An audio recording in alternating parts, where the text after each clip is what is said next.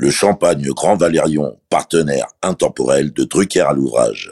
L'abus d'alcool est dangereux pour la santé, à faire pétiller avec modération. Bonjour, c'est Michel Drucker.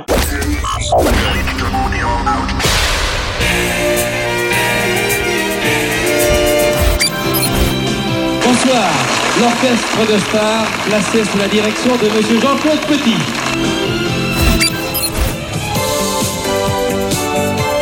C'est la première de Champs-Élysées. Nous nous retrouverons tous les samedis à 20h30 sur Antenne 2 pendant 70 minutes environ.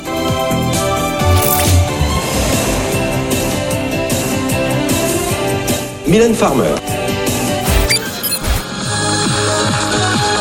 Mesdames et messieurs, nous sommes heureux de vous offrir une demi-heure avec Madonna.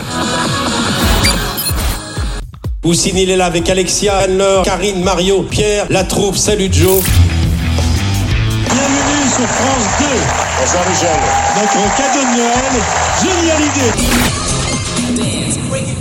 Votre accueil, c'est le cas de le dire, me va droit au cœur. 55 ans de mémoire télévisuelle collective en une collection prestige de 50 épisodes. Michel a vraiment mis Drucker à l'ouvrage. Bonjour Michel Bonjour cher David, bonjour Naya. Week-end important. Eh oui Mon Dieu Michel, mais on l'a fait Ça y est, c'est fini déjà Quand je pense qu'on est fin août 2023, c'est absolument incroyable parce que c'est un anniversaire, c'est plusieurs anniversaires. C'est la 51e émission incroyable. Et nous sommes à pratiquement un an des Jeux Olympiques de 2024 à Paris. Paris 2024. Et aujourd'hui, on va parler de mes débuts en 65. Voilà, tes débuts en plateau. En plateau, c'était il y a 58 ans. Ah, ben c'est génial. Tu vois, la mémoire est intacte, hein, mon ami. Moi, je trouve que pour un type de bientôt 81 balais, vous ne les faites pas. Je dis 4 fois 20 ans maintenant. T'as bien raison. Merci donc Michel de nous accueillir chez toi pour la dernière, et oui on y est, la dernière de Dallo Drucker à l'ouvrage qui parachève cette collection prestige titanesque, là où tout a commencé pour toi, à Cognac G avec tes pairs, P-A-I-R-S, et peut-être même parfois P-E, accent grave R-E-S spirituel, car si le 19 septembre 1965 changea à jamais ton existence, et peut-être un peu la nôtre, Roger Coudert, Léon Zitrone, Robert Chapat, Stéphane Collaro, Thierry Roland, Jacques Vendroux et évidemment Raymond Marcillac en firent de même. Aujourd'hui, bienvenue dans Sportez-vous bien, élève Michel Drucker. Élève Michel Drucker, vous allez passer votre examen de passage. Alors vous allez tout nous dire de ce que vous savez sur l'athlétisme et sans trembler, hein Te souviens-tu à l'époque de ta réponse à Roger Coudert? Élève Michel Drucker, vous avez passé votre examen de passage. Alors vous allez nous dire tout ce que vous savez sur l'athlétisme et sans trembler, hein Oui, monsieur. Commençons par les principaux résultats enregistrés à l'étranger. À Kassel, en Allemagne de l'Ouest, la première Coupe d'Europe d'athlétisme a connu aujourd'hui son épilogue avec l'édition féminine. Oh oui, je m'en souviens très bien. C'était une réponse très tremblotante parce qu'on m'en parle encore aujourd'hui, près de 60 ans après. Ouais. J'étais terrorisé. On m'avait pas dit à l'époque, il n'y avait pas de prompteur, pas d'oreillette évidemment, que lorsqu'on débute à la télévision et qu'on n'est pas sûr de soi et qu'on a à la main des feuilles de papier qu'il valait toujours mieux les mettre à plat et les faire glisser sur la table. D'accord. Sans qu'on les voit puisqu'on était cadré pratiquement au gros plan.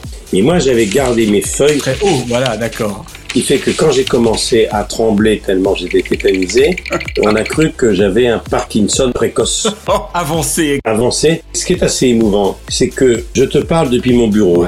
Et de l'autre côté de la fenêtre, il y a la rue Cognac-G où j'ai débuté. Ici Colombe, à vous Cognac-G. Puisque j'habite pratiquement sous les coupoles satellites qui sont restés, qui sont les vestiges de la télévision des pionniers. Là où tu as commenté Tokyo 64 avec ton ami Michel Lafont. Exactement. Donc c'est assez extraordinaire parce que je vais parler aujourd'hui d'une période où géographiquement j'étais au centre même du réacteur nucléaire, si j'ose dire, parce que la rue cognac c'était là où tout a démarré, et je suis resté fidèle à ce quartier, c'est pas par hasard, puisque j'y habite toujours, j'habite à 100 mètres. Depuis plusieurs jours, dans le grand studio du centre Le Luc, rue cognac des ouvriers, des techniciens, des journalistes s'affairent pour achever la mise en place de la nouvelle formule des actualités télévisées. Mais c'est vrai que lorsque Roger Coudert me présente, Zitrone et Coudert sont là, il faut dire que Sport Dimanche, qui était une émission très importante. Sport Dimanche était, je crois, l'émission la plus ancienne de toutes les émissions de télévision. En tout cas, c'était, euh, parmi les émissions sportives,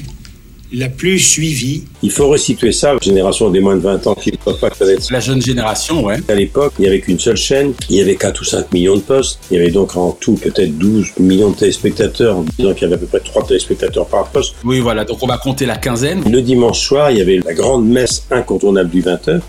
Le président américain Ford est déçu, mais il espère pouvoir collaborer avec la nouvelle Chambre des représentants, dont les deux tiers seront désormais composés de membres de l'opposition démocrate. Qui ne durait que 20 minutes le dimanche, parce qu'à 20h20 jusqu'à 20h45, il y avait Sport Dimanche, avec un générique célèbre, qui allait jusqu'à 45 heures du grand film du dimanche soir. Donc on est bien d'accord, Michel, que pour le coup, Sport Dimanche n'était pas intégré au journal. Vous le suiviez, en fait. Non, non, c'était une émission de 25 minutes à part entière, un rendez-vous incontournable, et même ceux qui s'intéressaient au sport ne pouvaient pas la rater. Et avec ça, ils attendaient patiemment le, Le film. Et d'ailleurs, j'ai une bonne mémoire parce que le jour où je suis présenté tout tremblotant par Roger Couder qui lui présente l'émission, le film du dimanche soir qui nous suivait, c'était La vache et le prisonnier avec Fernandel. Ah, Fernandel Je ne te demanderai pas quel rôle tu jouais, de la vache ou du prisonnier. J'ai commencé à enlever le rideau de Fernandel.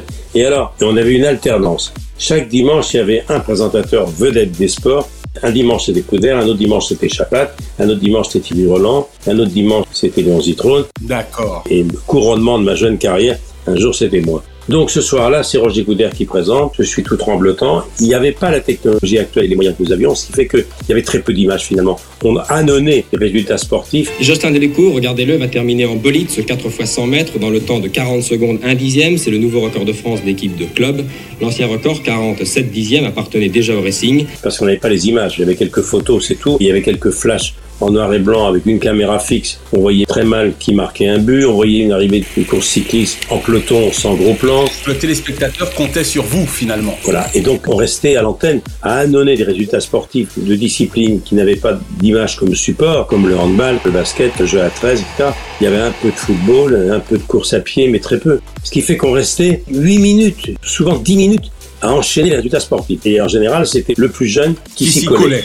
Et ce jour-là, Thierry Roland était absent et à 15h, on décide que c'est le stagiaire le plus jeune, Drucker, qui va donc le remplacer. Et Zitrone m'avait dit à l'époque, le jour, préparez-vous, il faut toujours être prêt, on ne sait jamais ce qui peut se passer. Ayez toujours un blazer, une chemise propre et, Et une une cravate. eh oui. Au cas où. Il savait de quoi il parlait, hein. Et c'est arrivé, et c'était la grande chance de ma vie. Dites-moi, comment est-ce qu'on devient reporter sportif à la télévision? Il n'y a pas un système type pour devenir reporter sportif. Je crois que lorsqu'on aime le sport et lorsqu'on est assez obstiné, et c'est mon cas, on tente sa chance et puis euh, pour moi ça a très bien marché. Et je réponds à Roger Couder, oui monsieur, je annonce des résultats et je tremble. Exactement. J'habitais place de Clichy et le lendemain, je me souviens, et je prenais un autobus à l'ancienne avec la cloche à l'arrière Ah ouais. et c'était le 80 qui faisait place Clichy jusqu'à la rue Cognac-G.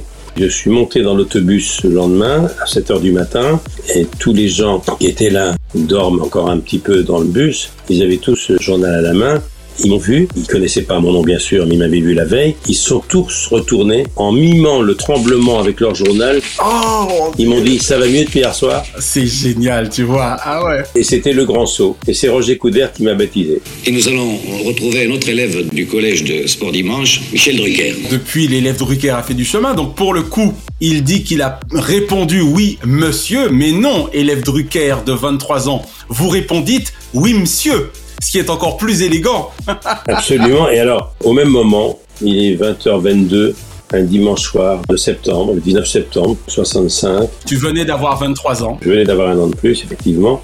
Et à la même heure, le docteur Abraham Drucker, à Vire, sous-préfecture du Calvados, en Basse-Normandie, travaille, parce qu'il consultait même le dimanche soir. Tard. Et au moment où j'apparais, il est dans son cabinet au rez-de-chaussée, ma maman est au premier étage, elle a un des premiers postes de télévision noir et blanc, elle hurle « Abraham, Abraham, viens voir, qu'est-ce qu'il y a? Viens vite, viens vite, viens vite !» Six pays étaient aux prises, à noter que quatre euh, nations déjà représentées à Stuttgart. Mon père montre 4 à 4 les étages. Dans son cabinet, il abandonne une dame qu'il examine en position gynécologique. Et il monte avec ses gants, ses instruments. Ouais, ouais, ouais. Qu'est-ce qu'il y a Qu'est-ce qu'il y a? Mais, mais regarde, il est hébété, il s'assoit. Ouais. Et qui y voit? L'élève Drucker qui tremble et ma mère aussi. C'est une séquence qui termine le film Qu'est-ce qu'on va faire de toi qui est adapté de mon livre. Et là, il est tellement tétanisé. Qu'est-ce qu'il fait là? Je n'avais pas donné de nouvelles depuis des mois. Il me voit trembler. Il va attendre la fin de l'émission. Il va se passer une scène totalement cinématographique. C'est pour ça qu'elle figure à la fin de l'adaptation de mon livre. Quelle conclut, mais oui. Mon père, le docteur Drucker, va appeler à 8h45 à la fin de l'émission, le 19 septembre 65. Il a osé. Il demande renseignements. On lui passe la rue Cognac, c'est incroyable. Et il demande M. Marciac, le patron.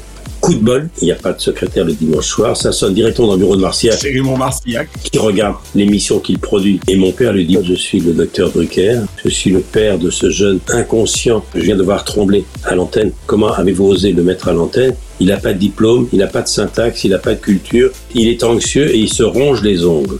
Il n'est pas prêt, il est trop jeune, beaucoup trop jeune. Il ronge ses ongles, c'est un inquiet, un anxieux, il n'a pas confiance en lui. À part son accessite de gymnastique, je vois pas ce qu'il a pu écrire dans son CV en ce qui concerne le monde du sport. Allô C'est Marciac, allô Voilà un truc qui vous booste une carrière. Eh ouais. Et il lui dit, je vous demande de ne plus jamais le remettre à l'antenne, il n'est pas prêt. Et Martillac lui dira, vous savez docteur, vous allez devoir souvent votre fils, parce qu'il est là depuis un an comme stagiaire, et il ira très loin. Et il fait bien le job. Et donc c'est un souvenir absolument incroyable que j'ai, et on m'en parle encore cette séquence repasse dans toutes les archives Eh quand on refait ma carrière ou quand on fait, on n'appelle pas ça encore le buzz. Il y a des gens que je croise encore qui sont de ma génération qui m'ont dit on vous a vu débuter, on se souvient de votre tremblement et du jour au lendemain je me suis fait connaître à cause de mon tremblement. C'est vraiment très touchant. C'est une séquence incroyable. Eh ouais. Et mon père qui a demandé à ce qu'on m'interdise d'antenne si j'ose dire, c'est pour te dire combien mon père n'avait pas confiance en moi. Eh ouais, c'est terrible. Puisque j'étais déjà le cancre le plus célèbre de la ville. En tout cas, vive Lina, hein, puisque pour ma part, j'avais moins 7 ans. Donc, j'ai découvert cette séquence grâce à l'Institut national de l'audiovisuel que je remercie. Et il y a des gens qui m'en parlent encore aujourd'hui, 58 ans après. Ben ouais, forcément. Drucker à l'ouvrage. Alors, quand tu regardais Roger Coudert co-animer les coulisses de l'exploit, aux côtés notamment donc de Robert Chapat et Thierry Roland dès 1961, que te disais-tu du haut de tes 19 ans d'alors? Il faut savoir que les coulisses de l'exploit est une émission très importante qui s'ajoutait au magazine des sports. Sport en fait qui était tous les mois où on allait justement dans les coulisses de l'exploit et avoir un reportage sur l'exploit, c'était comme ça colonne à lune, c'était déjà une décoration. Une consécration. C'est Philippe Karl. Il a vraiment 5 ans, il joue du piano sans avoir appris, ne connaît pas le solfège et pourtant compose. Je ne ratais jamais ça évidemment, les coulisses de l'exploit, jamais. Et j'étais déjà très téléspectateur puisque j'étais étudiant mauvais étudiant à Caen dans un lycée technique. En sténographie Oui. J'en reviens toujours pas. Apprenez la dactylo ou à regarder sous les jupes des filles? J'habitais une petite chambre au-dessus d'un boulanger, rue de Bayeux, à Caen. Et le dimanche soir, j'allais au café où il y avait un des premiers postes de télévision où tout le monde s'agglutinait pour regarder Sport Dimanche. Et je regardais ça sans savoir que même pas deux ans après, trois ans après, je serais moi autour de la table. Il y a quelques semaines, Michel Drucker avouait qu'il avait le trac. Maintenant, ça va bien mieux. hein. Ah, je l'ai toujours. Il faisait beau à Deauville aujourd'hui et malgré un léger vent, cette finale s'est déroulée dans de bonnes conditions. Donc je regardais tous les sports car j'étais fondu de ça. Je rêvais de rencontrer Roland, Roger Coudert, Robert Chapat. J'étais fou de football. Eh ouais. Thierry commençait déjà à parler de football, c'était le plus jeune, mais on va y venir dans un instant. Du tout, mon petit Pierre, ça. Chapat, qui était mon idole parce que j'étais fou déjà de vélo et je regardais le Tour de France. Ou plus exactement, j'écoutais le Tour de France, été pas transmis en télé, je l'écoutais à la radio. 149 coureurs sont présentés au public. Ils sont 10 par équipe qui vont partir avec l'espoir de boucler les 4274 km qui les séparent du Parc des Princes. C'est le premier Tour de France disputé par équipe de marque depuis 30 ans. Et puis Roger Coudert, c'était le 16e homme de l'équipe de France. C'était aller les petits. Parce que le rugby commençait à prendre son envol. C'était les premières retransmissions à la télé en noir et blanc. Notre rugby, il faut que le, le reporter euh, vive le match, s'intègre au match, en essayant d'expliquer euh, quelquefois ce qui se passe. Pour répondre à ta question, dès l'âge de 16 ans, même quand j'étais au lycée d'Honfleur en boîte à bac, quand j'avais 16 ans où j'ai redoublé ma seconde, j'allais dans les cafés pour regarder les sports. Tu veux dire à l'époque où tu avais un peu couché Voilà, et je regardais les sports dans tous les cafés comme tout le monde, car il y avait très peu de, De téléviseurs. téléviseurs chez les particuliers. Et donc je les ai rencontrés très tôt. D'accord, c'est très bien. Puis surtout, tu les as admirés très tôt. Donc finalement, quelque part, ton arrivée à l'armée en général et au journal TAM en particulier, Terre, Air, Mer, a vraiment été un excellent prétexte pour toi de les approcher physiquement. C'était écrit, j'ai envie de dire. Oui, parce qu'après un an au camp de Royal-Lieu de triste mémoire, au camp de Compiègne, qui était un camp de déportés, j'ai terminé mon service militaire à Paris. Comme tu nous l'expliquais d'ailleurs le 12 septembre 2022, dans la première. Voilà, je montais la gare Boulevard Victor, qui était le ministère de l'Air, mais dans la journée, j'étais au journal TAM, Terre, Air, Mer, qui était l'ancien Tunisie, Algérie, Maroc. et qui était aux Invalides. Là encore, c'est pas par hasard, puisque de mon bureau, j'aperçois d'un côté les antennes de Cognac G où j'ai débuté, et de l'autre, près des Invalides, ben, j'aperçois les bureaux, les bureaux où j'étais. J'étais à Tam. À Terre-Hermer, voilà. Le journal Tam distribué dans les casernes. Et qu'est-ce que je faisais à Tam? J'étais le spécialiste du gars qui choisissait la photo comme dans lui. La photo de la pin-up, c'est moi qui la choisissais. Les pin-up, exactement. Il y a pire comme boulot. Hein. oh, je veux bien le croire, mon cher Michel. Avec tes un an de présence à l'ORTF, car je rappelle que tu as intégré l'ORTF dès 1964, Roger Coudert avait-il déjà eu l'occasion de te donner son opinion quant à ta couverture de Tokyo 64, Michel? Non, d'abord, Roger Coudert s'intéressait pas à l'athlétisme du tout et les Jeux Olympiques d'été, c'est surtout l'athlétisme.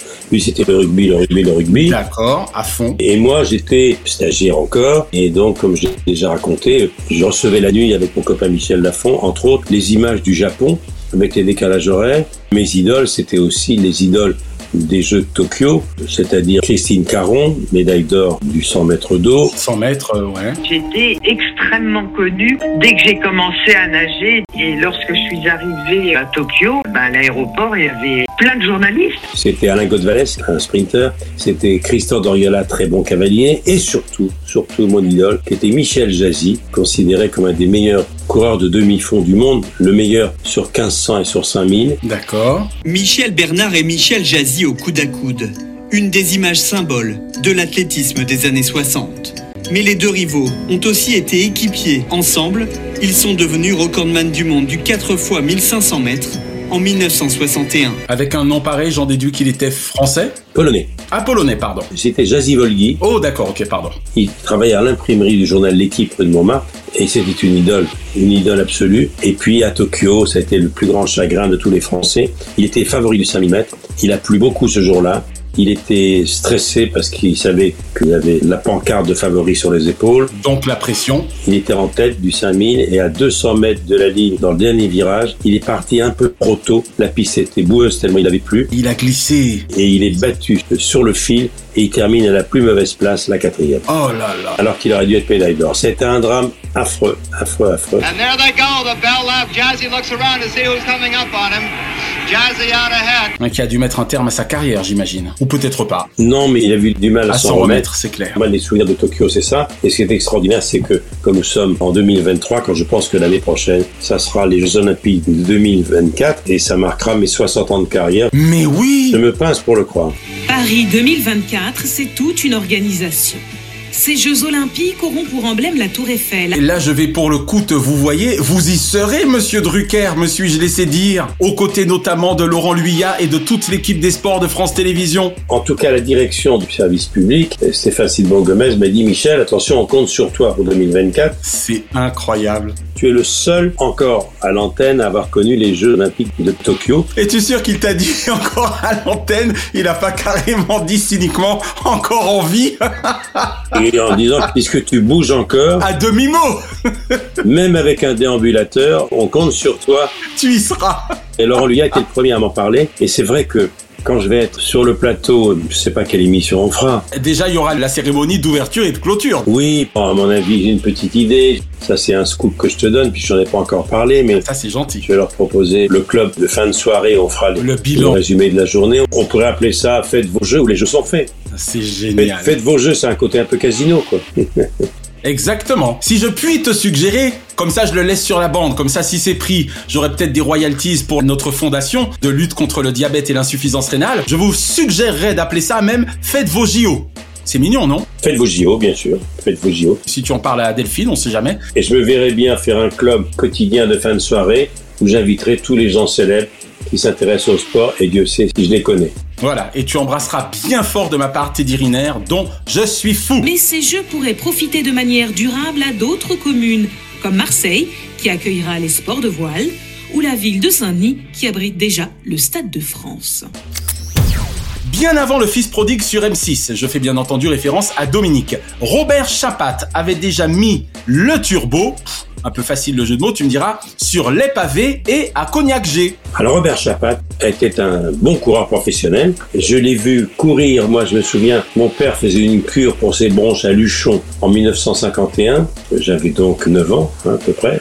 Robert Chapat, je l'ai vu arriver dans le peloton. À l'époque, il y avait Faustocopie, il y avait Bobet, il y avait Charlie Gaulle qui était un grimpeur extraordinaire. C'était un bon coureur, Robert Chapat, et ça a été une reconversion magnifique car il a été considéré comme le meilleur commentateur de cyclisme de sa génération et même de toute l'histoire du vélo parce qu'il savait de quoi il parlait. Ça aide beaucoup, hein. Regardez bien ce sprint avec euh, Doom, Benedetti, Minieri, Gragzik en quatrième position. Robert, lui, était le spécialiste du cyclisme, mais pas que, puisqu'à ses côtés, j'ai commenté les épreuves de ski de fond aux Jeux Olympiques de 68, c'est-à-dire trois ans après mon arrivée. Et les Jeux Olympiques de 68 à Grenoble, ça a été les Jeux du Général de Gaulle. Je proclame l'ouverture des dixièmes Jeux Olympiques d'hiver de Grenoble. Les, les Jeux de Jean-Claude Killy. et oui. En 1968, Jean-Claude Killy rentre dans la légende en remportant trois médailles d'or.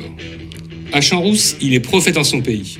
Il devient le deuxième skieur à réussir un tel triplé après l'Autrichien Tony Zeil. et les frères Guachet et Alain Calmin qui allument la flamme. Et là, c'est vrai que Chapat commentait également les épreuves de ski, mais sa spécialité, c'est évidemment le Tour de France, les Paris-Roubaix, et les grandes classiques belges. Et il a eu comme consultant Jacques Anquetil, le grand Jacques Anquetil a été le consultant. Immense champion. Il fait que grâce à Chapat, j'ai connu Anquetil, j'ai connu Geminiani, j'ai connu Bobet, j'ai connu tous ces gens-là. Et je me suis retrouvé quelques années plus tard à suivre deux Tours de France, les deux gagnés par Greg LeMond. L'Américain Greg LeMond est en effet le premier cycliste non européen à remporter le titre de champion du monde sur route, le premier également à remporter le Tour de France. Le Texan a d'ailleurs remporté trois fois la grande boucle. Sur le plateau Vélo Club, après l'étape, c'est moi qui ai invité le malchanceux que je choisissais pendant la course. Hum, hélas. J'ai invité un malchanceux de l'étape qui venait, qui avait des projecteurs sur lui. C'est un vrai bonheur pour moi et c'est pendant le Tour 1990 gagné par Greg LeMond que j'ai eu envie de savoir ce que c'était que cette souffrance. Et après, je me suis mis à faire du vélo à cette époque.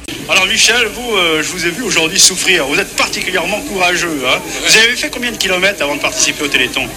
Beaucoup, beaucoup, mais pas une distance aussi longue en une seule journée. Là, je souffre un petit peu des genoux. Ceci explique cela en grande partie ta passion du deux roues. Drucker à l'ouvrage. Peux-tu expliquer à la jeune génération, regardant encore Stade 2 aujourd'hui, ce que Robert Chapat représente pour cette émission mythique? Il était avec Roger Couder un des visages clés. Il a été le présentateur officiel souvent de Sport Dimanche. Et il était extrêmement brillant. Il a fait une reconversion formidable parce qu'il y a très très peu de grands coureurs. Il y a eu Jalabert, bien sûr. Depuis, j'avais arrêté ma carrière cycliste euh, en 2002. Et donc, pendant 11 ans, euh, j'ai collaboré avec les médias, France Télévisions et RTL. Il y a eu Bernard Thévenet, il y a eu Thomas Vauclair plus récemment. Mais c'est très rare qu'un ancien champion cycliste devienne aussi brillant. Et S'il suffisait d'avoir été un grand champion pour être un bon commentateur, ce serait évidemment facile. Ça, c'est clair. Mais c'est un autre métier. Et Robert Chapat était un de nos pères. Robert, c'était quelqu'un d'assez exceptionnel. Il était capable, Robert, et ça c'est assez extraordinaire, alors qu'il n'y avait pas de replay, qu'il n'y avait pas de ralenti, qu'il n'y avait pas autant de caméras, qu'il n'y avait pas des Luma, qu'il n'y avait pas des drones. Il était capable, sur un sprint, filmer pratiquement avec une seule caméra ou deux, parce qu'il n'y avait pas assez de moyens, avec un peloton arrivant à 60-70 à l'heure, un peloton avec 30 coureurs frôlant la catastrophe et frôlant la chute, il était capable de donner dans l'ordre les 15 premiers sans se tromper. Ah ouais, d'accord. Et ça, c'est très fort alors qu'il n'y avait pas de ralenti. Et Minieri en maillot blanc se place déjà. Voilà où André Darrigade a perdu l'étape de ce matin. En effet, André Darrigade, relégué très loin à l'arrière, attendait que Simpson et Maliépard, ses deux équipiers, puissent le porter à l'avant. Ah, Si j'osais, je dirais euh, chapeau Chapat. Ah oui, c'est très très fort ça, très fort. C'est comme Zitron qui commençait le tiercé et quand il s'arrivait dans un mouchoir, alors qu'il y avait la photo finish, il se trompait pas. C'est incroyable. Si un cheval avait gagné d'un museau, d'une oreille, Ouais, ouais, ouais, ouais, il le savait, avant même de regarder la photo. Et dans un autre coin de verdure, à Longchamp, c'était aujourd'hui la dernière réunion avant le mois de septembre. Le Grand Prix de Paris a été gagné par Soleil Noir. Et puis alors Robert Chapat, j'ai connu un autre Chapat qui est son fiston, Dominique Chapat, qui est le plus ancien de toute l'histoire de la télévision à avoir créé une émission au début d'une chaîne, y, être encore. Ah ouais. Ils en ont fêté les 35 ans d'ailleurs, le 11 avril 2022. Les 35 ans d'M6, ça a été fabuleux. Ouais. Ils ont fêté les 35 ans de la chaîne et il est là depuis 35 ans avec une émission qui marche très fort toujours. Tout ce qui concerne l'actualité automobile, quel qu'il soit, passe par Dominique. Ça passe par Dominique Chapat, qui est un exemple. C'est vraiment les coulisses de l'exploit. J'ai jamais eu mon permis, mais j'avoue qu'il m'est arrivé de regarder avec un vrai plaisir quelques turbos, rien que par rapport au personnage qu'il représente. Et quand je vois euh, Dominique de temps en temps, on parle de son papa bien sûr, et que j'ai connu gamin, on le voyait venir au sport, dire bonjour à son papa, sans savoir qu'il deviendrait un très bon spécialiste du sport automobile. Il a une vie extraordinaire parce qu'il sillonne le monde. Toutes les marques, évidemment, savent que c'est très important de passer par Turbo. Alors, au milieu de cet univers de mariniers, de plaisanciers et de vélos propres à ces pays de l'Europe du Nord, la Belgique ou comme ici la Hollande, on va commencer par parler de cette euh, nouvelle CRZ Honda. Il a essayé les plus belles voitures du monde depuis 35 ans. Il y a vraiment pire comme métier, dirons-nous. Il y a ça qui est bien également, puis, et puis critique gastronomique, c'est pas mal non plus. Oh oui, c'est vrai.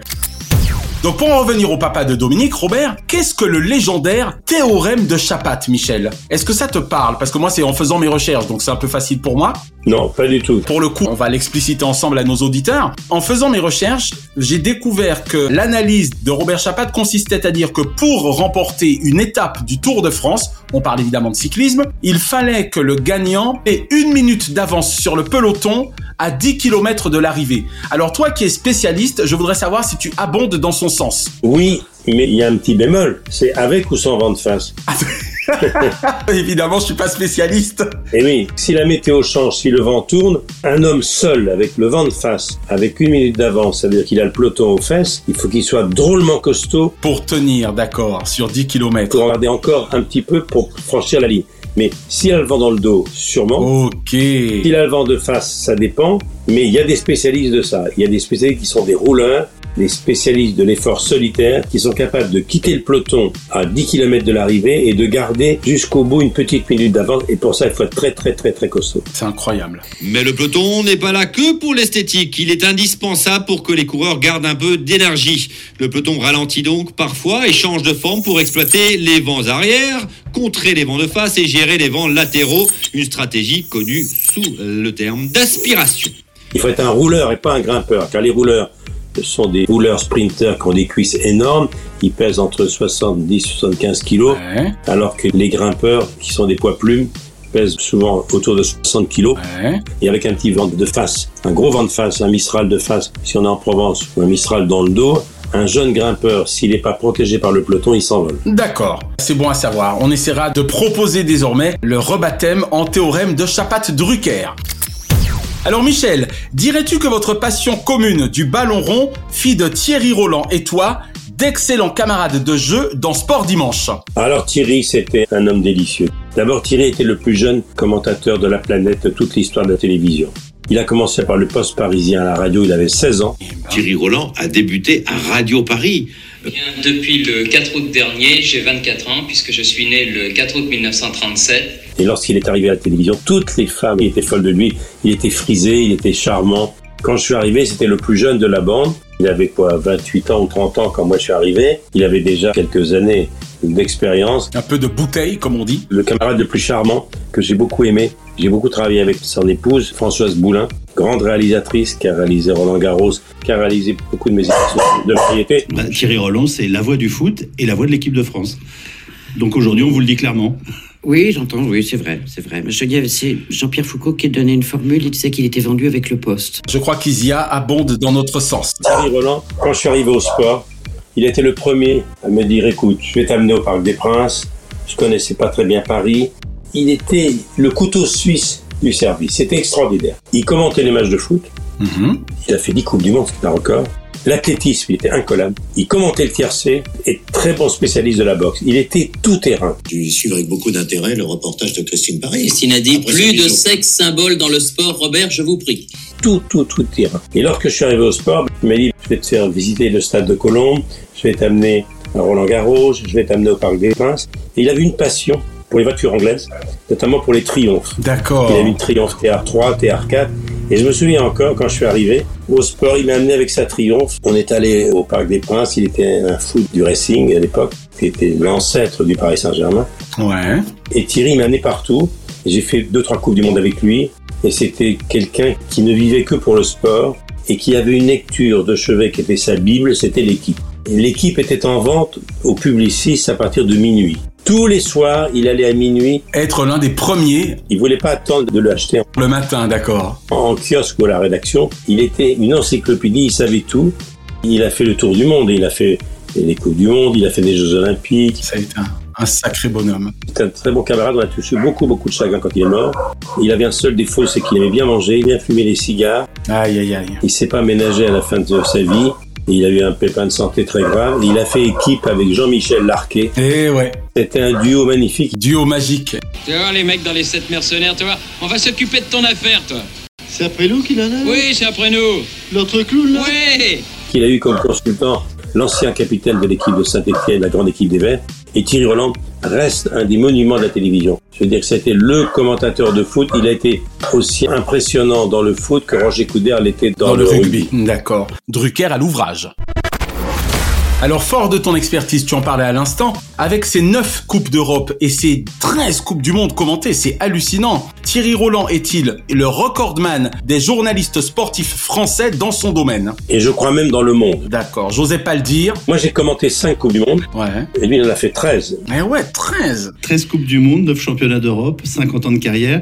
Il vous parlait foot à la maison, Thierry Roland, Françoise Boulin? Il essayait. Moi j'ai commenté la Coupe du Monde de 1970 au Mexique, la dernière de Pelé, avec qui je suis devenu très ami. Ensuite j'ai commenté la Coupe du Monde en 74 en Allemagne, avec la finale entre l'Allemagne et la Hollande de Cruyff, un des plus grands joueurs du monde. Et c'était l'ossature du Bayern de Munich avec quelqu'un qu'on appelait Kaiser Franks.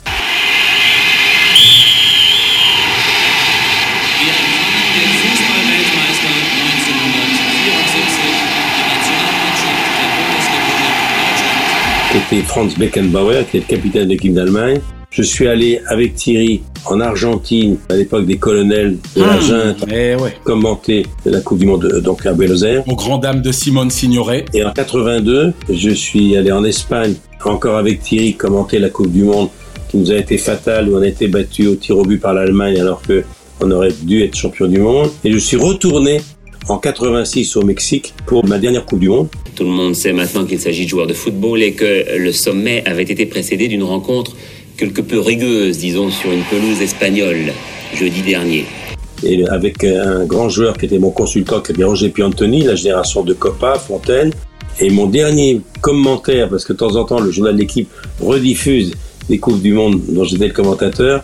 Et ma dernière phrase de commentateur, car je présentais déjà Chance divisée, j'avais plus le temps, c'est quand Luis Fernandez nous a qualifié au tir au but. C'était un quart de finale à Guadalajara entre le Brésil et entre la France. Et ma dernière phrase de commentateur, après j'ai Tu as raccroché les crampons. j'ai tourné le dos à mon métier de reporter sportif, c'était mon petit Louis, mon petit Louis, on nous sommes suspendus à toi, ne rate pas ce but.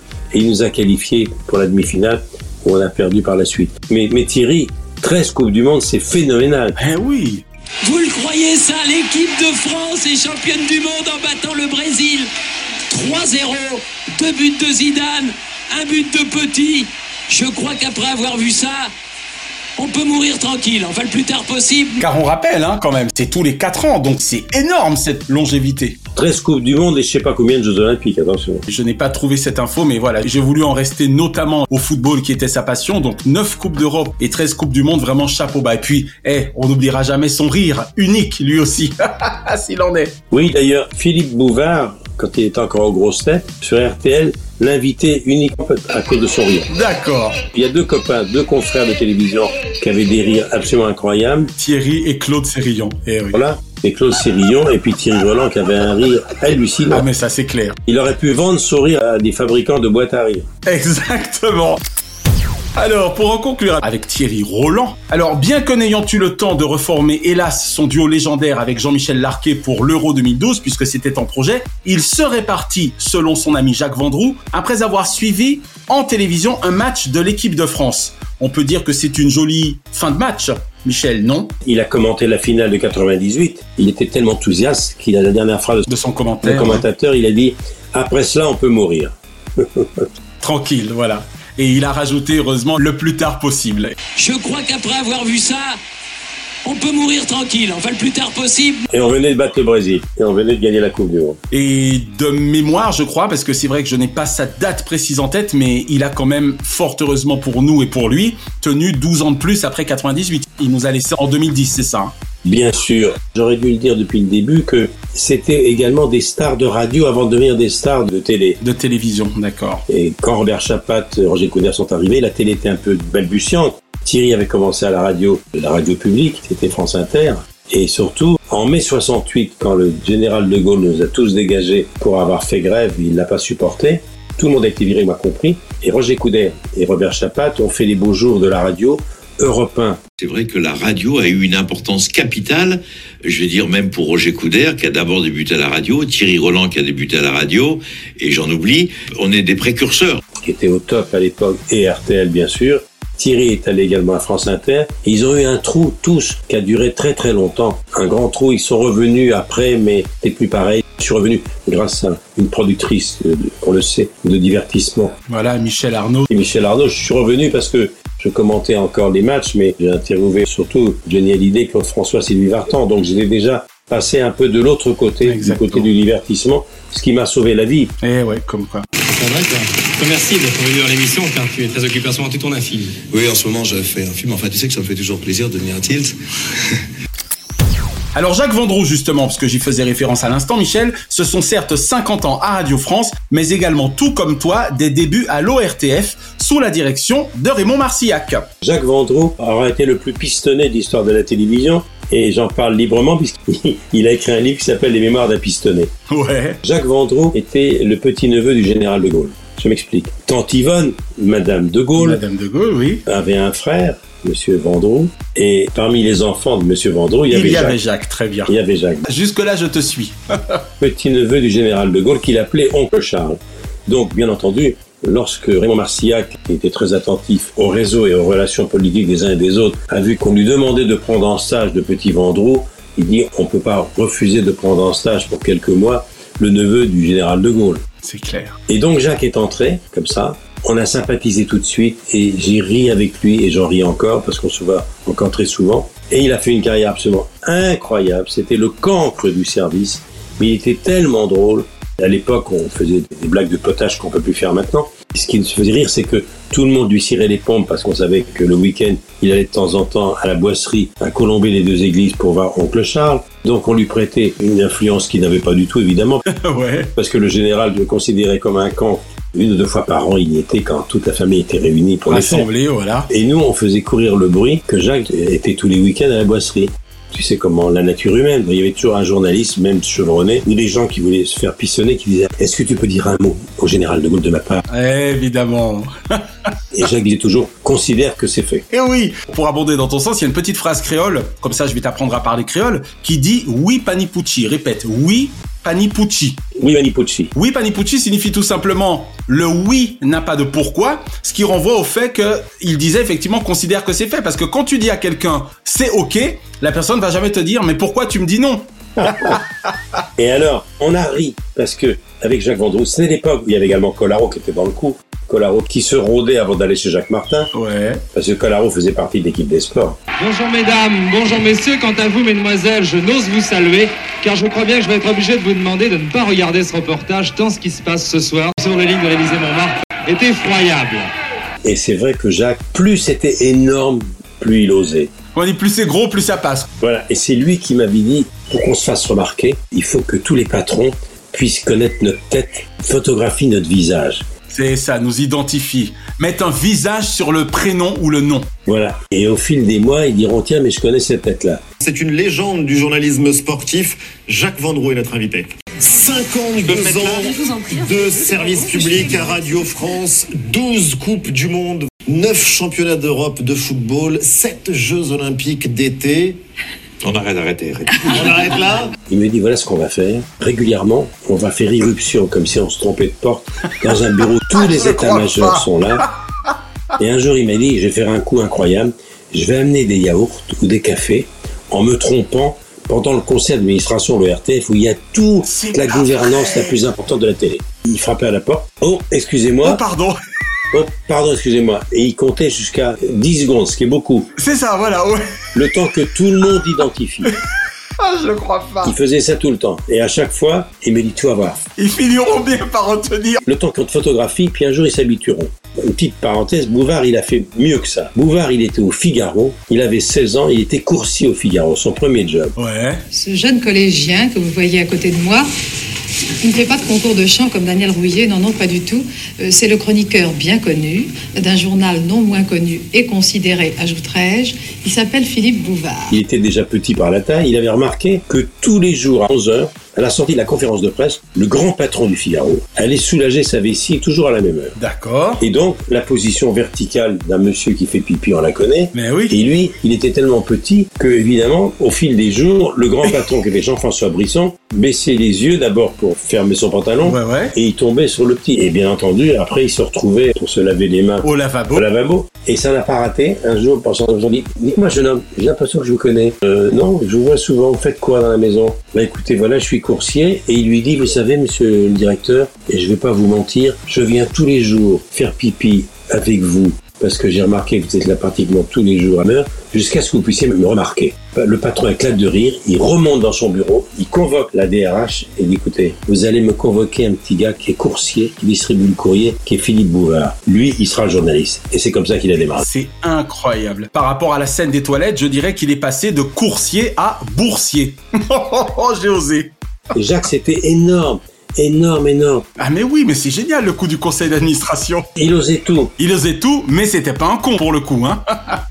Et il y avait quelqu'un d'autre euh, qu'on va ajouter à la liste ce soir qui était Claude Darger, l'immense Claude Darger. Mesdames, Mesdemoiselles, Messieurs, bonsoir. Nous avons d'abord à vous annoncer que M. Gabriel Delaunay, préfet des Basses-Pyrénées, est nommé directeur général de la radiodiffusion télévision française. Qui n'était pas seulement la voix de la vie des animaux de Frédéric Ossif, le premier émission animalière de la télé, il, était, il commentait également le tennis. C'était un grand seigneur qui détestait Zitrone. Zitrone le détestait également, mais parce que Zitrone lui avait un peu piqué sa place après les événements d'Algérie. D'accord. Il avait des opinions très tranchées, Claude Darger. 62, d'accord. Et il avait fait léger sur les événements de la fin d'Algérie en 62. Ça n'avait pas plu. Il savait qu'il allait se faire virer. Darger nous avait dit, vous voulez me faire plaisir parce que Zitrone était détesté. Hyper talentueux, mais détesté. Obséquieux avec les puissants, Ouais, ouais. tyrannique avec les petits. Je venais d'arriver à Cognac-G et je prenais l'ascenseur, il est arrivé à côté de moi. Il m'a regardé, il m'a dit Mais qui êtes-vous vous? Et avec Jacques Vendroux, Darger nous avait dit, vous savez ce que vous allez faire? J'ai mon chien qui s'appelle Larsou, le chien de Claude Darger, qui est un petit bâtard génial. Vous allez le dresser, puisse comprendre deux, trois petits signes de dressage. Ouais, que... Je voudrais qu'il aille pisser sur les pompes de Oh, Zitrone en direct par un journal télévisé. Et on a dressé l'arsouille avec Jacques Vendroux pendant des mois. Pour que le chien s'habitue, on a d'abord appris à aller lever la patte sur la porte du bureau de Zitrone pour qu'il s'imprègne de De l'odeur l'odeur. du bureau et de Zitrone. Et alors, on a fait appel à un dresseur, tout ça est vrai. Le signe, c'était tout simple. L'arsouille, l'arsouille, pipi zizi, pipi zizi, pipi. Et le chien savait qu'il devait lever la patte sur le bureau. Le jour J arrive, six mois de préparation, journal télévisé, on va répéter tout ça. 8h moins 1, on lâche le chien en pleine Sur le lumière, plateau, sauf ouais. qu'on avait oublié, c'est qu'on avait répété sur le plateau vide l'après-midi, mais avec des lumières qui n'étaient pas les lumières du soir, et elles étaient beaucoup moins puissantes. C'était un, un studio dans la pénombre. Et là, ébloui par les pleins feux. Qu'est-ce qu'il a fait, l'arsouille Au moment où j'ai dit euh, Pizizi, Pizitrone, l'arsouille a pissé sur mes pantalons. voilà Vendroux. Darger, et un jour il m'a dit comme t'aimes les chiens, tu vas dresser l'arsouille pendant plusieurs mois pour qu'un jour, quand il sera prêt, il aille pisser sur les pompes de Zitrone en, di- en direct. En direct Donc j'ai pris ma tâche très au sérieux. hein. Comme on dit chez nous, bad karma, Michel. Eh ben oui, voilà. Vendroux, il a fait une carrière formidable à France Inter, et c'est le journaliste au monde qui est devenu copain, mais ami avec tous les joueurs. Il est le seul commentateur que je connaisse qui peut appeler Michel Platini le jour et la nuit, Zidane à Madrid. Il a les portables de tous les joueurs les plus grands, deux générations, et il organise des matchs de foot au profit d'œuvres caritatives. Telle une de mes questions, est-ce que ce serait le fameux Variété Club de France? Non? Alors, le Variété Club de France qui a succédé au polymusclé intermittent dans lequel je jouais avec Belmondo dans les buts dans les années 70. Plateau d'anciens joueurs professionnels et internationaux a été réuni par Azad Sanak, l'ancien président du club de Hombourg, et l'association Les Polymusclés 63, présidée par Bernard Ménez. Un match de gala Et quand les polymusclés ont arrêté, il y avait des gens un peu célèbres qui jouaient dedans. Il a formé le Variété Club de France qui joue dans le monde entier. Et dont il est toujours manager général. C'est un truc de dingue, ça fait plus de 50 ans. Ce club que vous avez fondé avec euh, quelques amis, René, Lucien, Georges, Michel, Jean-Pierre et plusieurs autres, crée à Suresnes il y a 50 ans une part de l'esprit français. En 50 ans, ce sont plus de 5 millions d'euros qui ont été donnés à des centaines d'associations. Il y a deux générations de joueurs. Ils ont joué au Brésil, là ils ont joué pour Madame Macron, pour les pièces jaunes pour Madame Chirac, pour les bonnes heures. C'est excellent. Et il y a toujours au moins cinq ou six grands joueurs qui sont là. Certains joueurs sont encore des joueurs de l'équipe de France actuelle, d'autres de l'équipe de centre du passé. Et Jacques Vendroux, c'est l'ami avec un grand A de tous les joueurs de foot. De lui. C'est génial. Je l'annonce souvent dans Vivement Dimanche. Quand il y a un match important, je lui annonce pour faire de la pub. Comme Thierry Rolandet, ils étaient très très très amis, Thierry et lui. Et on sent que c'est un ami à toi aussi. On sent que tu l'aimes beaucoup. C'est un compagnon formidable. C'est génial. Drucker à l'ouvrage. J'étais supposé te demander, vu qu'il t'avait un peu trouvé en place, puisque tu étais là depuis un an quand il est arrivé en tant que journaliste stagiaire, je comptais te demander ce que toi tu lui avais apporté à son arrivée à Sport Dimanche, mais compte tenu de la belle anecdote que tu viens de me raconter, notamment le coup du conseil d'administration, j'ai surtout l'impression que finalement c'est lui qui t'a dissipé. Il osait tout, il osait tout, tout, tout, tout, mais tout, c'était énorme. Et c'est vrai que moi, je riais beaucoup avec lui. Il a fait des choses absolument incroyables. Les speakerings à l'époque, c'était Catherine Langer, Jacqueline Cora, Jacqueline Huette, les stars, elles étaient toujours là. Et maintenant, vous savez qu'à 22h15, nous avons rendez-vous avec les coureurs du Tour de France, le résumé filmé de la sixième étape de ce 43e Tour de France. S'il y avait une panne, elle devait intervenir immédiatement. Il avait fait un genre une chose absolument incroyable. Je sais pas si je peux le raconter, mais. Mais si, mais si. Et Il y a la prescription. prescription, la speakering un peu fatiguée, elle attendait toujours la fin des programmes et la fin du film. Donc il guettait, il se mettait en régie et il utilisait le micro du chef de chaîne, le technicien, pour parler sur un petit haut-parleur qui était au pied de la speakering. Ouais. Et il attendait la fin du film, le générique. Il savait à la seconde près que la caméra reviendrait sur la speakering. Il la faisait sursauter. Voilà, et là il sortait une horreur. C'était Jacques Limuette qui était servi. Après le journal télévisé de 20h15 et le départ des jouets des 5000 colis de la RTF à bord du coche d'eau, au mouillage à la Concorde, Pierre Tchernia et Alexandre Tartin nous gratifient dans une ambiance très britannique. Je suis en régie avec lui. Il me dit Regarde, regarde ce qu'on va faire. Le générique se termine. On sait que dans 20 secondes, la caméra va revenir sur ouais. Et là, 5 secondes avant que la caméra revienne, il voulait absolument qu'elle soit au téléphone au moment où il lui sortirait une horreur. Elle était très sexy. C'était la speakerine la plus sexy, la plus désirée, si j'ose dire. Ouais. 15 années de célébrité, de bonheur. Jacqueline Huette est même désignée comme l'une des femmes les plus sexy au monde par les Américains. Tous les mecs étaient fous de Jackie Puette. Et là, quelques secondes avant que la caméra revienne, il appelle sur son téléphone. Donc, on la surprend, elle, au téléphone. Ouais, il lui dit quoi? On peut penser que ça aurait été dit. Et il lui dit, tu sais que je te sauterais bien. Et il raccroche. Voilà Jacques Vendroux. Des anecdotes comme ça avec Jacques Vendroux. Il y en a plein. Et des, tu peux pas savoir ce qu'il a fait, Jacques Vendroux. C'est excellent. Il nous reste une petite dizaine de minutes, Michel, et deux grands noms encore. Alors, on va passer au suivant parce que là, le jeune téléspectateur que je suis n'a aucune souvenance de ta complicité sportive avec Stéphane Collaro, ni même d'ailleurs de Stéphane Collaro, journaliste sportif. Donc là, dis-nous tout parce que forcément, du haut de mes 50 ans, j'étais pas au courant. Stéphane Collaro, il a été un des premiers à commenter les courses automobiles, les 24 heures du Mans, les premiers Grands Prix de Formule 1. Incroyable. Et il adorait déconner. Et un jour, comme il sympathisait avec Jacques Martin, il a tourné la page du sport. Et il était engagé par Jacques Martin et du jour au lendemain, il est passé de, de la Formule 1 à la pêche au moule. À la pêche au moule, moule, moule, je ne veux plus y aller,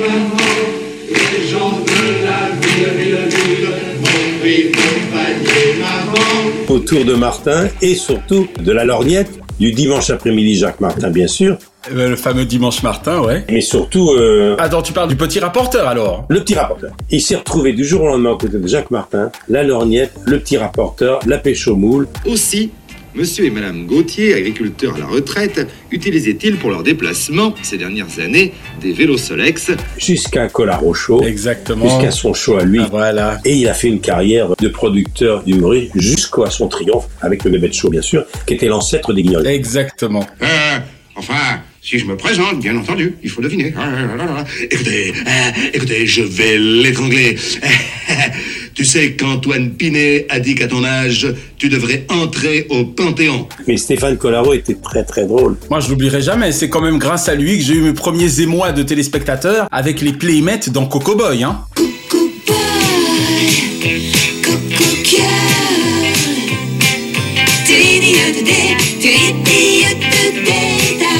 Bien sûr, et parmi les playmates, il y avait celle qui deviendra Madame Belmondo. Eh oui, Nathalie, non Nathalie Belmondo, qui a une fille avec Jean-Paul, c'est là qui est charmante. Et à l'époque, quand Colaro travaillait avec Martin, on l'appelait Tonton, Tonton Mayonnaise. mayonnaise, exactement. Il a d'ailleurs même sorti un 45 tours, on disait à l'époque, dont je ne suis pas certain du succès, mais c'était, j'ai quand même envie de dire, la bonne époque. Qui c'est le plus balèze? C'est tonton mayonnaise. Oh, c'est l'époque, on rigolait beaucoup. Eh oui, Drucker à l'ouvrage. Last but not least, Michel, Léon Zitrone, évidemment. On lui a déjà consacré une émission spéciale, mais on ne pouvait pas terminer Drucker à l'ouvrage sans reparler de lui. Donc ça fait quoi d'avoir été l'assistant de Big Léon? Et au fait, Michel, assistant ou larbin? C'est la dernière. Dis-nous tout. Avec Larbin Léon Zitrone, c'était un honneur. hein. Ma question taquine signifie, est-ce qu'il t'a quand même bien traité, quoi? Oui, oui, mais comme je l'ai dit déjà dans une émission, j'ai une chance folle dans ma vie et les hasards ont joué un rôle considérable. Comment imaginer, arrivant à 21 ans, que je découvre au bout de quelques semaines que je suis le voisin de Zitrone, place Clichy, que je vais le conduire, qui va me prendre en sympathie j'ai beaucoup appris avec lui. Dans mon spectacle, j'ai toute une séquence de Zitrone qui fait beaucoup rire, mais Zitrone, c'était un personnage inouï, égocentrique. Il baisse la glace comme ça, il hurle. Je vous interdis de me reconnaître Il m'a fait beaucoup rire sans le savoir. Il parlait russe, car il est d'origine russe. Un but de lui-même, très obséquieux avec tout ce qui était le pouvoir. On a dit que Léon Zitrone était proche du pouvoir. On a dit qu'il était servile. D'abord, c'était une autre époque. Le ministre de l'Information avait tous les après-midi sur son bureau le sommaire du journal télévisé du soir. S'il était là aujourd'hui, il nous ferait croire qu'il appelle Poutine en russe pour euh, régler les problèmes du monde. Absolument. Et j'ai appris surtout une chose. Je lui avais dit, monsieur Zitrone, vous avez 50 ans aujourd'hui, moi j'en ai 22. Est-ce que je serai encore à la télévision à 50 ans? Lui qui n'avait pas fait une longue carrière, parce que c'est des carrières qui ont commencé à 35-40 ans. Donc la carrière de Zitrone, elle a duré 15 ans au sommet. Eh ouais, comme quoi, hein. Et il serait étonné de savoir que je suis encore là. Il m'avait dit, première chose, travail. Deuxième chose, travail. Troisième chose, travail. Il fait des fiches pendant des semaines et pendant 4 heures, il est capable de vous parler d'un mariage, d'un enterrement ou de quoi que ce soit en direct avec une précision diabolique. Ayez pour spécialité de ne pas en avoir. C'est-à-dire soyez polyvalent et éclectique. Éclectique, tout à fait. Soyez capable d'interviewer un président de la République, un boxeur et un SDF. Il m'avait dit surtout une chose extraordinaire, et mon frère m'a dit la même chose, n'insultez pas l'avenir, Hmm. car tout le monde se retrouve toujours, et soyez aussi inquiet quand ça marche que quand ça marche pas. Et ça, j'y pense tout le temps. Et cette inquiétude ne s'est pas calmée, sauf que, après les pépins de santé que j'ai eu, je sais qu'il y en a rien après. Et comme il a raison, c'est quand ça marche fort qu'il faut serrer les boulons. Et surtout, il m'avait dit, un jour, on calculera l'audience. C'est celui qui aura le plus grand nombre de téléspectateurs qui sera le roi. Les mesures d'audience commencent à arriver. Faites une audience raisonnable. Car si vous faites une grosse audience, on vous demandera toujours de la faire. Hmm. Et quand elle baissera un petit peu, on dira, tiens, il a fait moins bien cette fois. Exactement. Ayez une carrière régulière, ni de creux de vague, ni de sommet. D'accord. Et j'ai retenu ça, mais il m'a appris surtout ce qu'il ne faisait pas, c'est-à-dire à respecter les gens. Et oui, hélas. Il était insupportable. Mais qu'est-ce que j'ai appris? Quand je faisais le 14 juillet avec lui, il n'y avait pas de prompteur, il n'y avait pas évidemment de portable, etc. Je lui préparais ses fiches. Et le défilé du 14 juillet, c'est pas rien. Et c'est sur la partie basse des Champs-Élysées, entre le rond-point et la Concorde, qu'aura lieu le défilé lui-même. J'avais travaillé des mois et des mois. On était en direct. Il me disait, et voici l'arrivée des chars Leclerc, et hop, je tendais la fiche. Et voici maintenant les parachutistes. Et à chaque fois, la fiche arrivait comme un chirurgien qui réclame ses instruments. Et j'ai beaucoup, beaucoup appris avec lui. Je lui dois beaucoup. Et la seule chose que je regrette, c'est qu'il a terminé sa vie misérable, désargenté. Je crois même qu'il faisait des ménages, comme l'on dit, dans des soirées bas de gamme pour que ses fins de mois soient plus agréables. Ah, ça, c'est terrible. Il appartenait à une génération comme Guy comme tous ces pionniers, où on n'a pas gagné notre vie. Moi, j'ai commencé à très bien gagner ma vie. J'avais 45 ans seulement. J'avais déjà 20 ans d'heures de vol. Dernière question, Michel. Oui. Sport dimanche. Les rendez-vous du dimanche. Vivement dimanche. Vivement dimanche prochain. Le jour du Seigneur aussi présent dans la vie de l'élève Michel Drucker, juif ashkénaze. Oui. C'est pas un peu comme si tu t'évertuais à ne travailler que les week-ends de Shabbat, Michel Drucker Ben, tu pourras pas si bien dire. Et la Tzedaka, c'est une association qui vient au secours des associations juives désargentées. Il y en a beaucoup.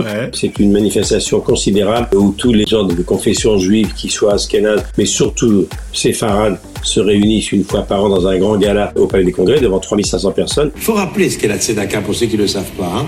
C'est une association qui vient en aide aux plus défavorisés et qui récolte des dons, une grande campagne de dons du Fonds social juif unifié. C'est pour tout le monde. Il y a 39 millions d'euros qui ont été distribués depuis la création. Et pendant des années, c'était Bruel qui me disait ça, ou Arcadie, ou Boujna. Pourquoi tu viens pas un jour avec le parrain? Il rêverait que tu viennes. Enfin, c'est vrai que je parlais assez peu de mes racines parce qu'on m'en parlait jamais. Et comme j'ai pas été élevé dans la tradition, je suis un juif askénade qui n'a pas oublié d'où il vient, évidemment, puisque une partie de ma famille a immigré dans les années 50 aux États-Unis et en Israël. Mais j'ai pas été élevé dans la tradition. Je suis pas religieux. D'accord. Et donc, je suis venu sur la scène du Palais des Congrès. Quand je suis arrivé, 3500 personnes se sont levées. J'étais à 7-8 ans. C'est comme si ils me disaient bienvenue chez toi. J'ai vécu la même chose à Tel Aviv pour mon spectacle. Et je suis arrivé, j'avais un petit peu réfléchi, mais j'ai fait de l'impro. J'ai dit, écoutez, votre accueil me touche infiniment. C'est vrai que nous avons beaucoup de points communs, même si moi je viens d'Europe de l'Est et la plupart d'entre vous viennent plutôt du soleil de l'Afrique du Nord. Et moi je viens des brumes des Carpates. Et je dis, vous savez, s'il y a quelqu'un qui doit être heureuse où elle est ce soir, c'est ma maman, qui était beaucoup plus sioniste que mon père. Si elle était là, elle me dirait, écoute, tu fais vivement dimanche, quand est-ce que tu fais vivement Shabbat? Et ils ont tous beaucoup ri. Merci Michel pour ces nouvelles et émouvantes télévisions et ces 50 semaines de télémotion. Eh ben Michel, ça y est, on a fini On a fini. Les 51 épisodes ont été diffusés Michel Alors toi qui aimes les chiffres, je vais te faire plaisir. Hein. Dis-moi tout. On va pas se mentir, tu m'as rafraîchi la mémoire quand même parce que c'est très précis. 49 semaines d'enregistrement sur 13 mois. Exactement. 15 juin 2021 au 16 juillet 2022, pour être précis. Bravo Tu m'as posé 1000 questions. J'espère avoir bien répondu à ces 1000 questions. Oh, je crois que oui, sincèrement. Certaines de ces questions, tu me les as posées à partir de 23 heures, entre deux verres de rosé, mais ça ne s'attendait pas. Tout à fait, notamment par exemple le jour de ton anniversaire. Faut pas l'oublier, ça nous a beaucoup touché. Tu étais avec nous le 12 septembre, il était 22h45 quand même. Ouais. Entre autres. 22h45 entre autres, anniversaire. J'ai pas mis 80 bougies parce que j'ai pensé à la réflexion de Thierry Luluron se moquant de Lynn Renault et de son mari. Après, à un certain âge, les bougies sont plus chères que le gâteau. Quel effet ça t'aura fait de partager ces 13 mois en notre compagnie? Toi qui, je le rappelle, m'as répondu assez facilement oui le jour où je t'ai dit Michel, tu ne me dis pas non. Je t'ai dit oui et j'aime bien tenir mes promesses. Je savais pas que ça nous embarquerait si loin. C'est passé assez vite, très vite. J'avais pris l'habitude au milieu de mon tourbillon professionnel parisien que tous les week-ends on se parlerait. Je notais toujours attention call LA. Eh ouais. Voilà David Nayad. Regarde ce qu'on a réussi à faire à 10 000 km de distance, Michel. Oui, et à chaque fois ça durait à peu près 1h30. Ça veut dire qu'on Eh oui. a dû passer une 80, Plus de 80 heures. 80 heures. C'est pas mal. Je le pense aussi. Plus de 80 heures pour tes 80 printemps. Car on rappelle que cette collection était là pour célébrer justement tes 80 printemps. On a fait le job, Michel. On a fait le job. Bah, rendez-vous pour les 100 ans. Voilà, ça sera le mot de la fin. Le mot de la fin, c'est cette citation, cette phrase de Claude Lelouch qui m'a soufflé quand j'étais à l'hôpital et que j'utilise à la fin de mon spectacle. N'oubliez jamais, vous qui nous écoutez, les plus belles années d'une vie sont celles qu'on n'a pas encore vécues. Donc, soyez heureux, vive la vie et vive bon dimanche. Je t'aime, Michel. Naya et moi, on te remercie. Et ben moi aussi. C'était bien, non? Chronozone, le temps immédiat. Merci d'avoir savouré Drucker à l'ouvrage avec le champagne Grand Valérion, ou lorsque l'excellence salue l'expérience. L'abus d'alcool est dangereux pour la santé, à faire pétiller avec modération.